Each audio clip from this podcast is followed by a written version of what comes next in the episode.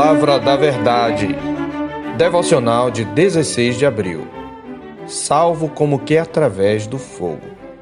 Então fez o Senhor chover enxofre e fogo da parte do Senhor sobre Sodoma e Gomorra, e subverteu aquelas cidades e toda a campina e todos os moradores das cidades e o que nascia na terra. Ao tempo que destruía as cidades da campina, lembrou-se Deus de Abraão e tirou a Ló do meio das ruínas, quando subverteu as cidades em que Ló habitara. Subiu Ló de Zoar e habitou no monte, ele e suas duas filhas, porque receavam permanecer em Zoar. E habitou numa caverna e com ele as duas filhas. Gênesis 19, 24, 25, 29 e 30. Em 1 Coríntios 3, de 10 a 17, o apóstolo Paulo adverte os que trabalham na edificação da Igreja de Deus. Ele ressalta que no dia final a obra de cada um será provada pelo fogo do juízo divino, no verso 13. E mesmo para os que constroem sobre o verdadeiro fundamento que é Cristo, há o perigo de construir com material de segunda classe e sofrer o dano da negligência. Neste caso, o apóstolo adverte que, se a obra de alguém se queimar, sofrerá ele dano, mas esse mesmo será salvo, todavia, como que através do fogo, no verso 15. A figura aqui é de alguém escapando de um incêndio chamuscado e cheirando a fumaça. Há crentes que, em consequência das escolhas que fazem, trazem dano a si mesmo e a outros, de modo que podemos dizer que serão salvos como quem escapa do fogo por entre as chamas. Ló é um exemplo desse fato. A Escritura o reconhece como um justo, um genuíno crente, em 2 de Pedro 2, de 6 a 8. Todavia, as escolhas insensatas que fez na vida trouxeram grande prejuízo a ele e à sua família.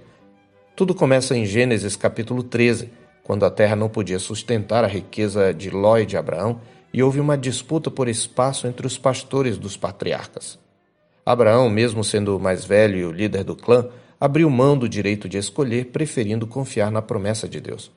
Ao contrário do seu tio, Ló levantou os olhos e viu toda a campina do Jordão, que era toda bem regada, guiando-se não por fé, mas pelo que viam seus olhos, conforme o verso 10. Aqui temos o início de sua derrocada espiritual. Sua escolha foi insensata, guiada pela aparência do mundo. Ló separou-se da comunidade do pacto e, sem perceber, foi armando pouco a pouco suas tendas até Sodoma, cujos homens eram maus e grandes pecadores contra o Senhor, como está escrito nos versos 12 e 13. No episódio seguinte, no capítulo 14, já rendido à falsa promessa de estabilidade e segurança da cidade dos homens, Ló tem sua vida e bens ameaçados quando é levado cativo.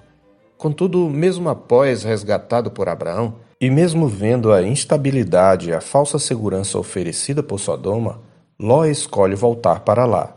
No texto da nossa meditação, quando da destruição de Sodoma e Gomorra, por amor de Abraão, o Senhor envia anjos até a casa de Ló a fim de resgatá-lo. Embora demonstre preocupação com o bem-estar dos seus hóspedes, Ló se revela um anfitrião desastrado, em vez das armas espirituais que Abraão usou ao interceder por ele, Ló se vale de recursos carnais para resolver conflitos. Oferece as próprias filhas para serem violentadas a fim de proteger os anjos dos habitantes da cidade, conforme o verso 8 desse capítulo 19. Tenta proteger seus hóspedes, mas tem de ser protegido por eles. Procura alertar os genros ímpios, mas eles não o levam a sério. Suas ações revelam indolência. Apesar da advertência dos anjos, ele vacila em desvencilhar-se de Sodoma. Demora, assim, em atender à advertência e tem de ser puxado para ser liberto das chamas, conforme o verso 16. Acomodado ao conforto ilusório de Sodoma, Ló tornou-se um sedentário espiritual.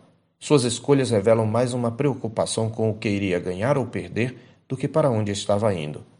Como muitos de nós, Ló se deixou enredar pelo peso e pelo pecado que tenazmente nos assedia. Apesar de sua leniência, o Senhor foi misericordioso com esse crente trapalhão, conforme ainda o verso 16. Ló é salvo, mas sai de Sodoma chamuscado. Perde a esposa e as riquezas e termina os seus dias numa caverna. O justo Ló empurrou sua família para o precipício. Sua mulher se perde ao desejar Sodoma, conforme o verso 26. Aquilo que sugerira aos homens de Sodoma fazer com suas filhas, ele mesmo acaba fazendo, ainda que de maneira inconsciente, após ser embebedado por elas. Sua semente é preservada de uma relação incestuosa, produzindo dois povos pagãos que mais tarde serão espinhos nos olhos e açoites nas ilhargas do povo de Deus, Moabe e Amon. Deus é soberano, mas criou o mundo e conduz a história num sistema aberto regido por leis de causa e efeito.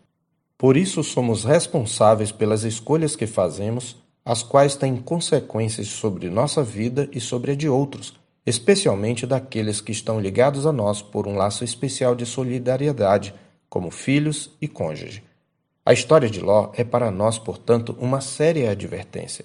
Essa é uma das razões por que o crente deve cultivar um comportamento vigilante da própria vida. Afinal de contas, nunca desfrutamos isoladamente das consequências dos nossos atos. Eu sou o pastor Marcos Augusto, pastor da Terceira Igreja Presbiteriana de Boa Vista, em Roraima. Tenha um bom dia na paz do Senhor Jesus.